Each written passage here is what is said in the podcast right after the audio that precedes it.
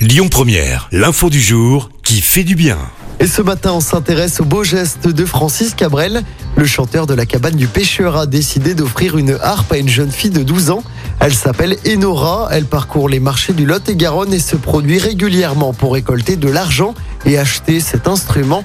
Sauf qu'il y a quelques jours, c'est un spectateur un peu particulier qui est allé à la rencontre d'Enora puisque Francis Cabrel, qui avait entendu parler de la jeune fille, a voulu lui donner sa propre harpe celtique. Désormais, la jeune artiste a lancé une cagnotte en ligne pour récolter des fonds et participer au festival de harpe en Irlande. C'est en octobre prochain. Écoutez votre radio Lyon Première en direct sur l'application Lyon Première, lyonpremière.fr et bien sûr à Lyon sur 90.2 FM et en DAB+.